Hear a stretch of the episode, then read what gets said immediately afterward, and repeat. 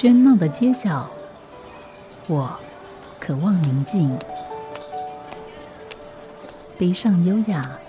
寻找城市里的静谧。欢迎光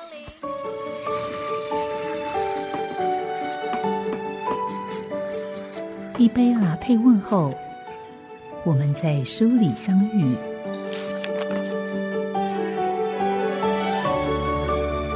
在转角发现微光。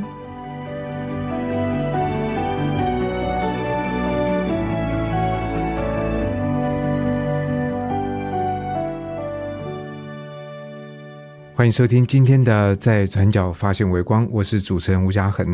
那么，在今天我们又要介绍另外一家呃独立书店，而这家书店在台中，它的名字叫做大家书房。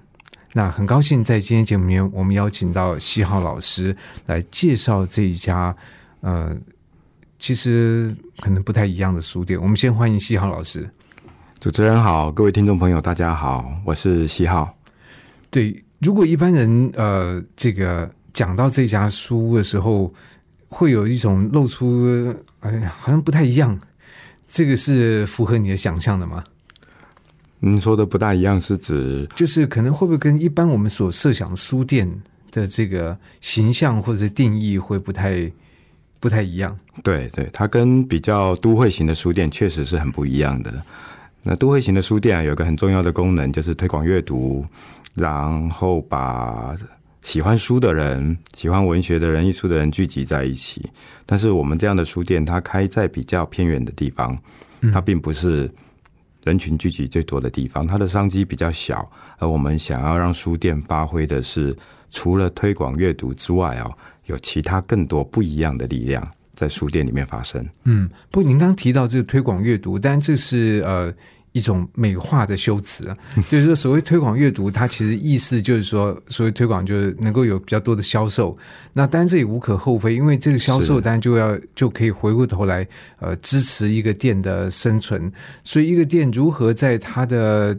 这个内容上面做定位，那如何在它的选址上面找到一个。比较能够又符合它的经济效益，又可以支撑得起，然后来作为选址的这个依据。可您刚刚所提的，就是刻意在选在一个人比较不多的地方，是那这不是很奇怪？对，它带有一点点实验性质。就是那时候，我们跟几个开书店的朋友一起聊天，我们聊到说，独立书店到底跟一般的连锁书店、大书店有什么不一样？后来我们想出来一个还蛮阿 Q 的答案哈。就是像这样子比较偏远、商机比较少的地方啊，是独立书店能够去开的。连锁店它有很多的经营压力，它不可能选在这样的地方。所以独立书店比较像路灯，在比较偏远的地方需要书店的地方，我们就点一盏小小的路灯。而这个反而是独立书店的特色，但是也不可能完全跟这个连锁书店相违背，就是说完全不不不不考虑这个呃。人的这个因素，对，那所以这个要如何来拿捏呢？或者说，这个考量在您当当初这个选址的时候，它到底扮演什么样的角色？哦，这个背后有一个比较大的故事，是这样的，因为我选的想要开书店的这个地点呢，是在台中市的边缘的一个地方。要说远，它也不算远。确实的地点是在是在大雅，台中大雅。大雅最有名的是一个清泉岗机场。我们就在清泉岗机场附近的一个老眷村里面，嗯，那距离市区的话，其实也都是大概十公里左右的距离，说远不远，说近不近。但是这样的地方，因为地理环境的关系啊，它附近很多的军营把它包围起来了，一般人不会进去，所以它形成了它是一个我们叫边乡都市边缘的一个小小的聚落，它很有特色，但是它的资源可能比偏乡还少，嗯，因为它。还是人家眼中台中市的区域，那我们想在这边开一个书店哦，让不一样的人能够因为对书店好奇，所以走进这个地方里面来。嗯，不过眷村当然在台中市其实很多的眷村，但是在不同的时代来谈眷村，或者谈不同时代眷村，那个状况跟意义是很不一样的。对，那眷村当然这个。顾名思义，它其实就是人的聚集跟安顿的一个处所，所以它其实，在某个时间点也曾经非常热闹，非常的对啊不能说繁荣，但至少是人气很旺的地方。对，我会去到那个地方，是因为我本来是做眷村研究的，然后我也拍纪录片。我在学校里面也是教拍纪录片的。那在一次眷村的拍摄的时候，我就到了这个村子，啊，发现这个村子是台中很少数还没有被拆掉，而且还依然有当初的老居民居住的一个眷村，非常非常少数，所以它是个活化石。所以这个眷村原本它有多少户数呢？这个眷村很复杂，最早期的时候，它是一个小型的眷村，大概就一百多户。那他们住的房子啊，是日医房舍，就是日本人留下来的一个军医院。后来因为它是个战略要地，很多部队都进来，非常多的部队进来，所以大家就找到空地，就自己盖房子，所以形成了一个有国防部合法产权的眷村呢，跟大家自己盖起来的一个，我们叫类眷村呢、形成了一个很大的社区，变成了一个村子。所以这一百多户就是包括您刚刚所说的，有本来这个日本时代留下来的房舍，然后还再加上自己盖的这个房舍所形成的一个聚落。哦，日本人留下来的有一百多户，后来盖出来的自己发展起来的这些居民呢，可能有四五百户以上。四五百户再加上一百户，所以换句话说有六百户。嗯，那如果以当时不要说一这个四个人的概念，一家四口是很很少的概念，就在那个年代，可能一家呃小孩生个四五个，其实都有可能。是是所以换句话说，他曾经是有呃两三千人在这边。他基本规模是两三千人。到了民国大概六十多年的时候，那个时候因为打越战，所以美军进来，美军进来，清泉岗是全亚洲最大的一个美军基地，所以它又扩增。所以这个村子我估计全盛时期里面可能是五六千人以上，里面的居民呢，他们就做阿兵哥生意，就可以生活过得非常富裕了。所以曾经非常非常的繁华热闹。可能那时候也靠跟 PX 相关的这些事情，也就可以发展的很好。对，对，所以在呃那个时候有这样的一个规模，那也也当然难怪，就是说其中必定有一些老的居民在现在还居住在那边。是。那可是另外一方面，呃，随这些时代的变迁，人的凋零，那现在在那边的人口大概多少？现在这个社区有四千多个居民，也还是蛮多。也还是蛮多。那比较可惜的事情是，后来因为那个国军啊，他们的可能战略改变了，所以陆续的裁军。现在这个社区啊，它被军营包围起来，而且大多数可能是荒废的营舍，所以它不再热闹，不再有商机。而因为它被包围起来，这个进外面也不太能进来。，对外面的人也不大会特别绕进这个村子，所以这个村子在十多年前就慢慢的凋零下来。那它凋零，除了说地理位置不便、房屋比较老旧之外，还有一个原因，就是十多年前，大概二十年前开始，一直有风声，然后也有实际在进行的，就是拆眷村这个事情。嗯，所以居民心里面会惶惶不安，也不会有人想说我在花钱好好来整理自己的家园，因为随时都有可能要拆迁。不过经过十多年过去之后，这个村子并没有被拆掉，但是它就陷入一个慢慢的呃衰败的过程。对，过去十多年、二十多年，它就慢慢的老化，然后留下来很多空屋，很多老旧的房舍。他比较有能力的人，他会在市区买房子，他就离开了这个社区了。不过大概从两千年左右开始啊，因为台中市开始发展，要盖台中科学园区，有非常多的从化区需要大量的人力来建设台中，所以有很多台湾各地的原住民，他们就搬进了这个村子关系，对、嗯他们最早会来这个村子的原因，是因为早年哈有一些原住民的妈妈，她是嫁给这个眷村的老兵贝贝嗯老兵，那他们就说：“哎、我们这里环境还不错，房租也比较便宜，他们他们族群性又强，所以这个村子现在已经发展出变成有九个族群，九个原住民的族群，以排湾族跟阿美族居多。”有至少七八百个人，而整个大雅以这个中义村为核心哦，有两千多人，将近三千人住在这个区域里面，所以它形成了一个都市边缘很特殊的一个族群景象。嗯，所以在今天节目里面，我们邀请到呃西浩老师来介绍这样的书店，其实并不是从书店本身来介绍，而是透过一个我觉得有点像是一个纪录片的一个一种一种观点，然后这里面也有也有整个社会学的关怀，然后所注视的是在都市边缘一个聚落它的在时间里面的发展跟它的变化。那当然，这个变化跟呃大家书屋也很有很有关系。那不过刚才西豪老师也提到，这样的一个在台中市比较边缘地区的这个眷村，然后在一种呃有点飘摇不定的一种状况底下，那么居民也慢慢的离开，慢慢的呃凋零。当然，这样的一个状况又有新的住民搬进来，这就是是刚刚所提到的有相当多数量的原住民进来。那但是这个是您接触这个社区是这个十年的事情，是但是这个大家书屋是这三三年前三年多前这个呃开设，所以这个过程就您如何从一个接触到这个眷村，它可能是你关注跟研究的一个对象，是但是怎么会跑出来说，那我在这边来开一个书店呢？最早我是做眷村研究，我在那边认识居民，拍纪录片。那目的当然是希望说保存眷村文化。那后来一方面就有一点无力感出来，因为眷村文化并不是一个纪录片或一个人保存的下来的，它的整个时代背景跑掉了，不一样了，所以现在没有需要那样的居住的环境嘛，所以眷村文化自然会消失。但是另外一方面，在我感觉到有一点无力感的时候，又发现很特别，为什么这个眷村那么多的原住民？慢慢的，我就发现这个忠义村的特色呢，是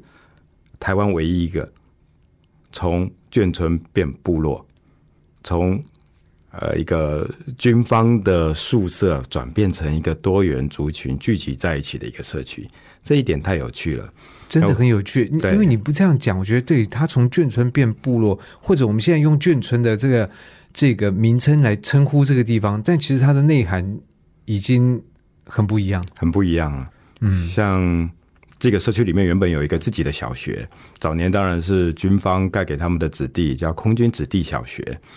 它的名称是为了纪念一个飞行员吴汝流，所以命名为汝流国小。那现在这个小学人数不多，大约八九十个人吧。那里面可能有将近一半的人数是原住民。我看了发现这个现象非常有趣。他从空军子弟小学本来是给很多外省子弟就读的，现在变成一个像部落小学一样的地方。那在这个村子里面，我们可以看到很多这样子有趣的迹象。嗯，所以可是这离开书店还是有一段距离。是嗯是，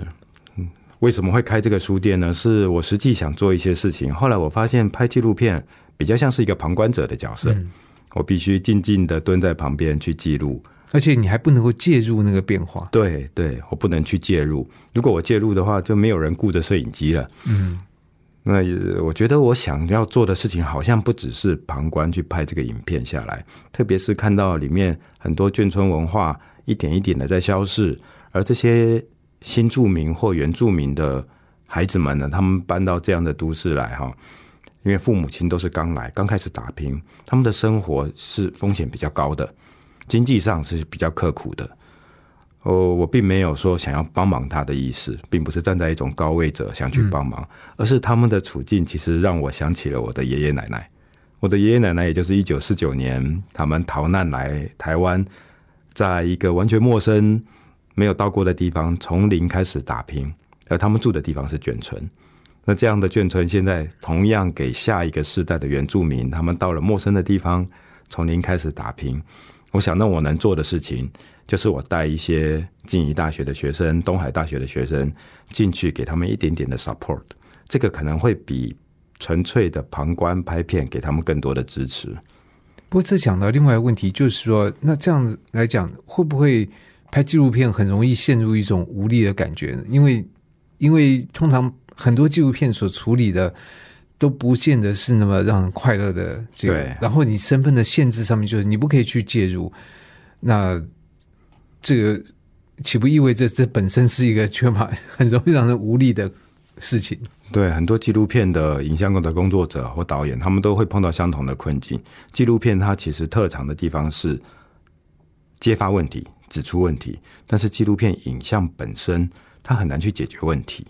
所以大家都会碰到一样的困境。嗯，但是这个呃，书店本身就是一个一个介入，一个是行动。那可是刚刚您提到带这些学生进来做一些 support，这是一个什么样的形式的支持呢？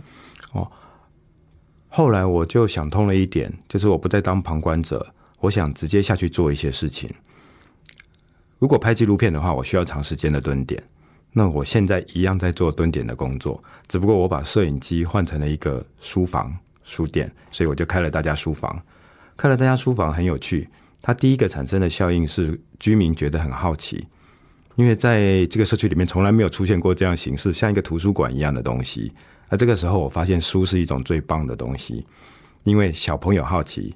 喜欢，大人信任，所以我们开了之后啊，小朋友就源源不绝的进来，而大人也绝对不会觉得害怕、防备或阻止他们，他们觉得书一定是好的。换句话讲，书有一种文化地位，给人很强的信任感，所以我们第一步误打误撞的开了一个书店，还真的活络了起来，变成了那个社区的人大家的一个据点。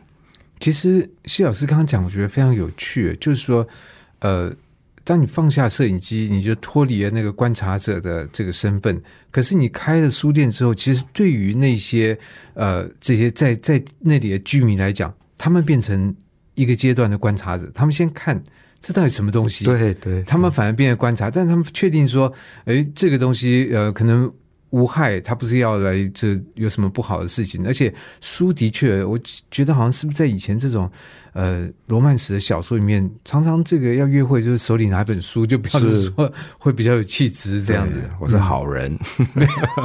所以呃，这个当初是您特别想到说书店这个形式吗？还是说书店会选择书店这个形式，完全是个人的喜欢。我从念大学开始，我就喜欢混在台中的独立书店。那独立书店也确实是把我养大的，给了我很多的人文。不然我本来还蛮草包的一个人。那书店改变了我。那去社区开书店，一开始并不知道会不会成功。那选书店完全是因为个人的喜欢。我想，万一没有人来的话，我还可以自己在一个觉得自己很舒服的环境里面，喝个咖啡，看个书，当自己的书房，所以才会叫大家书房。结果没想到，哎，误打误撞的这个书店变成了一个，我觉得讲严肃一点，它变成了一个很好的界面，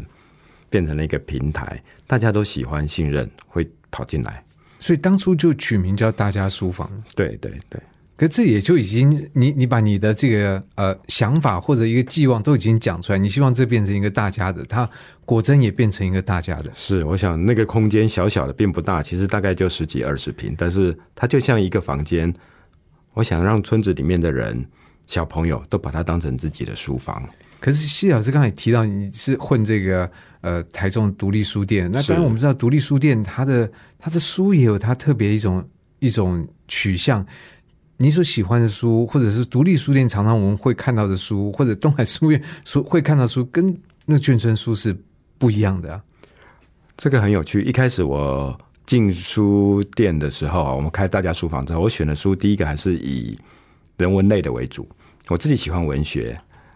喜欢影像，所以会进一些这样的书。另外，我想小朋友他需要看绘本，所以我们进了一部分的绘本。还有呢，就是跟社区相关的书。后来我发现，社区相关的书、跟文学的书、跟居民距离都太遥远了。那个带了我布尔乔亚的浪漫想象。那至于小朋友的书呢，我发现更有趣。一开始我想小朋友多多少少会来翻阅一下书，偶尔假日呢，我们也办一些讲绘本、读书、讲故事的活动。后来我发现这些小朋友他的反应并不是十分热烈。一开始他还愿意看一看，但是很快的他看完，他熟悉这个地方之后。他更想跟我玩，而不是来看书。所以，呃，某个方面，你想要开这个书店，浪漫的幻想在那边也是，也跟你的预期是不一样的。对，而且那些孩子给了我一个很重要的启发，就是读书这件事情，在我们汉人跟中产阶级非常重要，非常重要，甚至它是一种空气，它让我们自然而然的，你就应该要念书。所以我或者我的。小孩子，我们都觉得很自然的就会念书，但是对原住民小孩子，他们的文化传统里面并没有这一块，他们没有科举制度。嗯但是反过来讲，如果要讲打猎、爬树这种身体的比较 practice 的东西，他们上手的比我们快很多。所以因为后来那是玩出来的。对他们有那个传统，例如说学习听鸟的叫声，他们比我们迅速很多。我觉得那就是一种身体里面的文化的 DNA 吧。所以后来我们就转做不强迫他们念书，反而带他们去做很多体验教育的活动。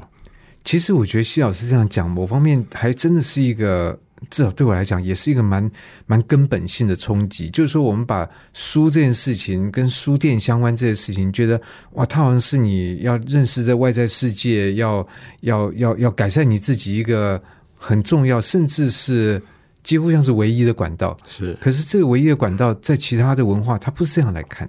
对，嗯，这些孩子告诉我，我们希望他们念书、读书、看书、阅读，其实是为了他们学习到某些知识，增加到某些经验。但是目标应该是那个知识跟经验。而不是书。对，书只是途径之一。我们用别的东西，如果可以同样带给他这些知识、想法，甚至一些呃个性，那这个书店还是在做传递的工作。所以我们也不要那么呃严格的去把书店这件事情只透过书来介绍，而且就像西浩老师所说的，书它就是一一种管道，我们无疑可以说它是一个很重要的管道，但是它并没有一个排他性说，那其他的管道就不是管对，道。可以并行的。嗯，在今天节目里面，我们邀请到的是大家书房的西浩老师。我们先休息一会，待会再请呃西老师来介绍大家书房。好家庭联播网，中部地区古典音乐台 FM 九七点七，北部地区 Bravo FM 九一点三。在今天节目里面，我们请到大家书屋的喜好老师来介绍这样的一家书屋。那从这样的刚才我们的介绍，其实呃会发现这个书屋也很特别。那主要就是它事实上是幸好老师作为一个，在我理解啊，就是说作为一个纪录片工作者，对于他所面对的一个对象，他选择的回应的方式，就是这个回应也一方面使他摆脱了原本旁观的角色，然后二方面也介入到这个这个社区里面，而他选择的媒介呃则是书店。那这个意思就是说，他可能也可以选择开一家饮料店，也可以选择开一家电玩店，但是你最后选择的是是这个书店。那当然，这个里面我觉得也很有趣的是，就是不同的族群事实上对那个不陌生的他者都有一种想象在里面。是那在这边可能西老师觉得，哎，我们开一家书店，让这小朋友来看书，但是他发现，呃，在那里的现在的住民很多是原住民的小朋友，他们并不见得想要进来是要看书，而是要跟你玩。是嗯，是，可玩什么呢？我们教你怎么猎猎山猪吗？我们玩各式各样的东西，嗯最直接的是打球。刚好我们书房前面就有一个很大的公园，面对的就是一个千平公园，有篮球场。那就他们那那等于是眷村以前的这个活动的区域。对嗯，那打球，然后我带着他们玩桌游，现在各式各样的桌游，叫他们念数学，那很痛苦，但是玩桌游他们很开心。那就不是在这个书屋的室内空间，而是在在外面。我们现在如果是玩游戏的话呢，就还是在书房里面啊、我们有其实有两个空间了，一个是纯书房，有陈列的展示架，另外一个就像我们的游戏室，两个独立的空间。那除了这个之外呢，我们很希望这个书店像是一个会发光的东西，把不一样的人吸引进来。除了社区里面的小朋友之外，哈，我们想把附近的质感好的青年找进来，甚至说外地的人找进来。那我们找外面的人进来，如果我说我开一个社区工作站，外人可能并没有兴趣。但是我说这里是一个书店，而确实呢，这个地方的特色是它有好多的故事啊。所以我们一开始想到为什么要开这个书店，我们想到的算是 slogan 吧，就叫“故事在此，大家聚集”。我希望有这边有很多精彩的故事，从早年战争的故事到现在眷村妈妈新住民、原住民的故事都在这边，我们收集起来。而来到这个书店的人，并不是买可能在市区的书店都买得到的书，而是你来这边，我们可以告诉你不一样的人生故事。这其实又回到您的专业，对，就是说，呃，纪录片就是一个采集故事者，对对，我就是被故事吸引进去的。但是我想说，除了故事之外，我想做一些实际的事。所以现在书店的角色有点像在假日的时候。把外面的人吸引进来，吸引进来，我们告诉他这个村子它的特色，这里很多的故事。可能有一些人他刚好时间上也可以配合，被触动了，他就会加入我们这边当志工，配合着固定的大学生哈。我们自己组了一个志工团，我们志工团的名字叫鼻孔贝特。鼻孔贝特，对，就是有特别的意义。鼻子的鼻孔，其实就是这个志工团他们的年轻年轻人自己取的。我一开始也不懂。疑惑了很久之后，问他们，他们说“鼻孔贝特”的意思就是 “become better”，就是完全是年轻人的创意啊。那现在三年多下来，哈，有在地的年轻人，售后组的，他可以来支援；有学生，还有一些慢慢的社区居民，甚至附近的社区的比较早退缩、退休的那老师啊、公务人员，甚至商界的人员，他们都愿意进来当职工。我们就每个礼拜一到礼拜五傍晚下午就开始陪小朋友写功课，帮他们加强课业。呃，如果有放假空闲的时间，就帮他们办体验教育，例如说让他们办自己的市集，去做环岛旅行。我们找经费。那在这个部分的话，三年多下来哦，目前其实我们的职工团已经累积到一百多个人了。这是平常就有在。呃，固定的活药的成员，对，固定固定要排班的话，每个礼拜都不需要一百多个人，所以固定的来排班，每个礼拜大概是二十多人。那我们现在书房已经没办法挤那么多人进来了，所以在村子里面有一个历史悠久，而且他们做这个事情做很久，就是做青少年照顾跟客服的一个教会，叫圣洁会。我们就固定在圣洁会呢做客服的事情。每个礼拜二三十个人力排班，我们就进去陪小朋友写功课。那这个部分是比较大的花费，因为这些孩子进来，大学生进来，我们一样发攻读费给他们。我觉得在这边领一个小时一百四十块的攻读费，比去送披萨或者是摇茶、摇饮料会更有收获。这个部分很感谢有有一些基金会支持我们，特别是有一个洪建全基金会、洪建全文化教育基金会，他们知道了。就每年的客我们的客服的师资的车马费，他们就全额赞助，所以这个这一块就可以运作的很好。对，我记得其实，嗯，红泉基金会是简进会是简老师，他在之前他们的这个基金会的介绍的书，呃，我记得书名就叫“善念的种子”，是，所以其实就我觉得在很多地方其实都有像，比如谢老师所提的，我觉得就是一个一个善念。那这个种子也需要有一些资源，有一些养分的灌溉，这个种子就会就会长出来。对，那我觉得这样听起来，其实西老师透过书店这个媒介或幌子啊，是没错，对，就是就是呃，其实实际的运作出来一个，我觉得看起来是跟社区第一个是有机的，在在互动的这个，同时也是一个跟社区内跟社区外互动的一个一个枢纽，对，一个界面，对。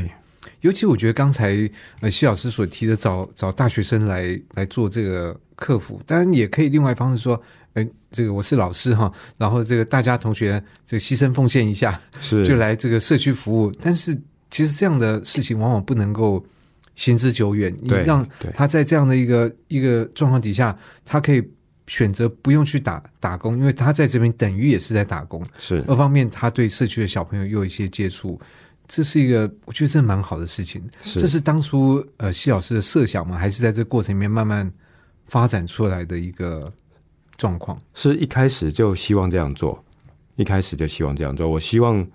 大学生来克服，倒不是真的赚那个每小时多少的钟点费，而是希望他们走出自己的校园，走出自己的舒适圈、安全圈，跟社会有个接触，对，看到完全不一样的人生风景。那他们来之后，确实非常多的学生受到启发，所以我们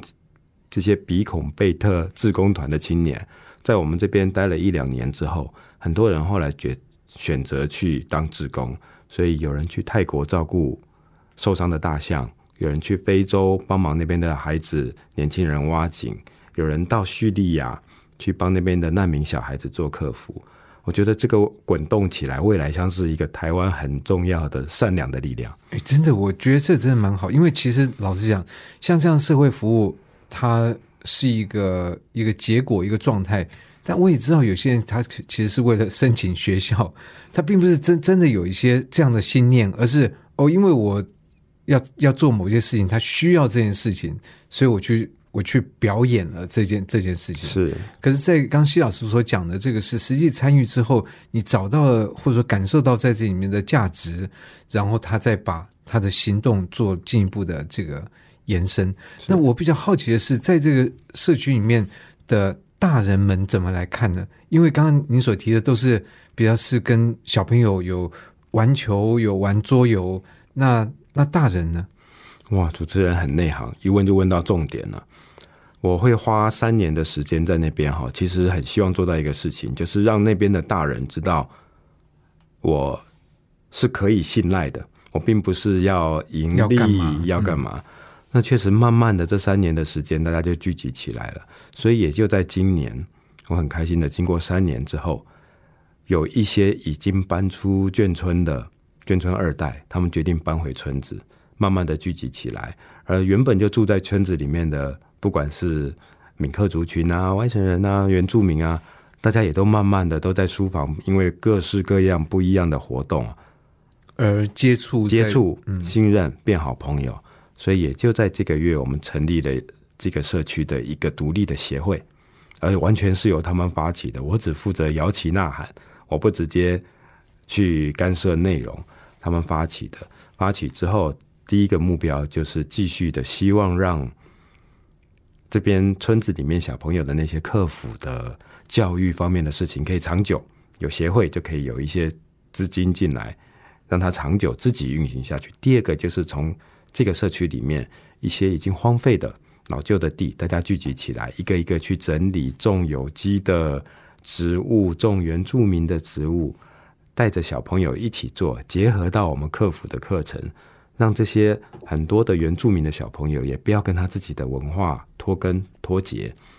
所以这个社区慢慢的自己在运作起来了。第一个，我是觉得，我想这样的发发展，我觉得谢老师一定非常。高兴、开心，对，嗯，因为这不是说你想要去做什么，而是，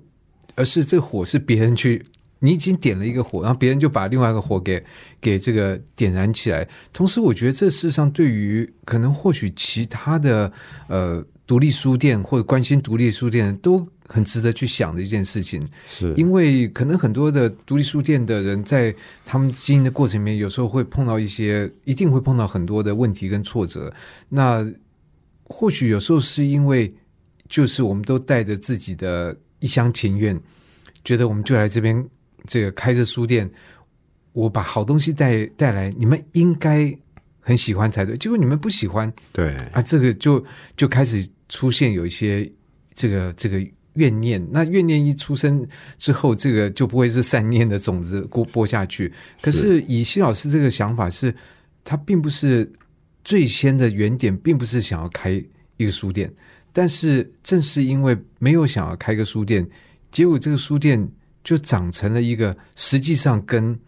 这个社区有很紧密连接的一个一个场所。对，嗯，虽然我没有住在社区里，但是很多的社区朋友已经把我当社区的一份子，你可能变荣誉居民，可能对对对，这也很棒呀。所以我相信，呃，听众朋友听到这样的一个状况，会感到。蛮蛮好奇的，这到底到底是一个什么样的这个地方来，这个会变成这样的这个状况？那当然，这里就牵涉到呃，西老师可能呃，对于外在的游游客们，这观光客或者是书店的来人，会抱持一个什么样的一种想法？所以，这个呃，以现在这个书屋来讲，我们说这个社区以外来的外来的读者或游客或观光客数量多吗？嗯，每嗯每个礼拜都会有固定的人来，固定一定的量来。那另外就是平常其实有蛮多不一样的团体特别来这个地方参访、看跟学习一些历史的东西。对，嗯。可来是你说学习一些历史的东西，就是说呃，被谢老师所讲这里的在地的故事所吸引对。对，嗯，他这边这个村子其实有蛮多特别的地方，是别的社区看不到的。例如说，这个社区我们刚刚提到的一个老教堂，它是由蒋纬国一手帮忙找地、找建筑师去盖起来的。它是一个欧式的教堂。这个村子里面还有日本人留下来的房舍，应该算古迹了。日本人留下来的小小的坑道、防空洞，甚至这个社区里面有一条自己的自行车道。叫谭雅神自行车道。大家可能奇怪，为什么这样的一个社区会有自行车道呢？其实它也是当年为了运坦克车进这个社区所盖的一个铁路支线。后来装甲兵撤走了，铁路支线就改成了车道。而在这个车道的尽头，有一个算台中最有名的眷村餐厅之一吧，叫复兴餐厅、统一餐厅。假日其实来的人非常多。那大家吃完饭之后，我觉得可以到大家书房跟我们聊聊天。我们跟你讲讲故事，甚至带你走一走。我觉得来这边最大的收获，除了买书，买书或者不，或许不是最重要的重点，而是在这个地方，我们可以看到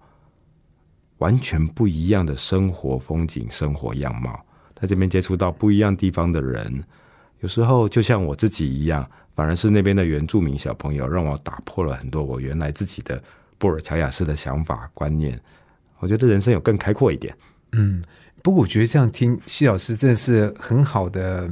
我不要讲推销员这个，但是你你这样讲，我相信很多人，包括我，觉得哇，很心动，真想这个亲眼去看一看。那当然，每个人来看的动机可能不一样。那以我来讲，我其实对于像这样的历史的东西是非常感兴趣的。刚刚才其实几句话里面提到，诶，有日本人在这边的这个这个建筑物，然后有在战后。的这个教堂，而且这教堂到底什么样的状况？因为你刚刚提到蒋纬国，那蒋纬国并不是空军的，对，他是装甲装甲装甲兵。可是你又提到有小铁小铁轨是运这个这个坦克车，那可能这件事情就跟蒋纬国有更直接的关联。对，所以这样提一提，我觉得哇，这里面一听就一闻就知道，嗯，很多故事，很多故事，更不要提这个统一复兴 餐厅这个名字太有太有时代感了。对。很有意思，蛮多梗的一个小村子，所以有一本书我很喜欢啊，叫做《我的小村如此多情》。哎，对，有这一本书，我记得是远流出版。对对，这作者是谁？怎么一下想不起来？我每次到了村子里面，就会想起这本书的书名啊。这是一个多情又有趣又有故事的小村子。但其实这个情，从另外角度来讲，它也。经不起时间的淘洗。就如果今天没有新新老师进到这个村子做这样的一个从纪录片开始拍摄，而是你选择另外一个地方来当你的拍摄对象，今天这个村子可能就是一个呃人口持续的流失，然后越来越边缘，也越来越破败的一个社区。这个倒不敢啊，我想呃我没有进去，说不定也有别人会进去。而且其实我进去之后，是村子里面的小朋友、大朋友。他们带给我很多东西，我觉得我的收获远远大过于他们，是很值得的。而比较幸运的事情是，因为一家书店，所以这个村子可能跟其他的村子有不一样的主题，不一样的一个小小的景点。那我们是一起合作的，因为我并没有能力去改变一个村子，我相信是吸引了一群人，很多人来聚集起来。一起做，这是很棒的感觉，很棒的过程。嗯，对，这样讲我其实也要修正一下刚刚说法，因为这样其实是比较单方面觉得，哎，谢老师来带带来一些东西，但其实在这个里面，这个所谓施与受之间的界限，有时候非常的是难以呃这个分别。不过在节目的最后，大家不免要想到，就会不会这个想法呃往别的村子、别的社区去拓展呢？一直有这个想法。那但是这个是很花时间精力的哦。其实我大概有三年的时间没休过假了，假日也得去书房。而且你平常好像在跟小朋友玩，听起来也在也在休假，对，很疗愈。然后也需要很多的伙伴，需要机缘。所以如果有需要的话，我们我会很想再去找这个不一样的，我们叫移动的故乡。就是大家聚集在一起的这样的地方，把我们的一些经验带进去。但是反过来讲，我相信每一个地方啊都是独一无二的，很难完全的 copy 复制某一套公式过去。所以在等待这个机会，但也说不定，说不定有人呢就到了你的这个也不是到了你的，到了到了大家书屋，说不定他已经心里面种了种下其他种子，他会把这样的一个想法或概念带到他所想要做的地方去，也不一定。哦，我们不敢说我们能够带给人家种子，但是我们很希望带给人家种子。嗯是不过刚刚戚老师讲的一句话，我觉得也很适合作为今天节目的最后的结尾。他提到移动的故乡这个概念，那在这样时代里面，故乡跟异乡也在泯灭之中。除了我们希望能够把故乡带到带在身上，那走到所所在之地就是一个故乡。对同时书店也是移动的书店。我们走到一个地方，我们随时开始阅读，但也不一定要阅读，去玩也很好。总之，我觉得就是人生难得，我们尽情享受其中的风景。是是，今天谢谢西浩老师来介绍大家书屋。谢谢。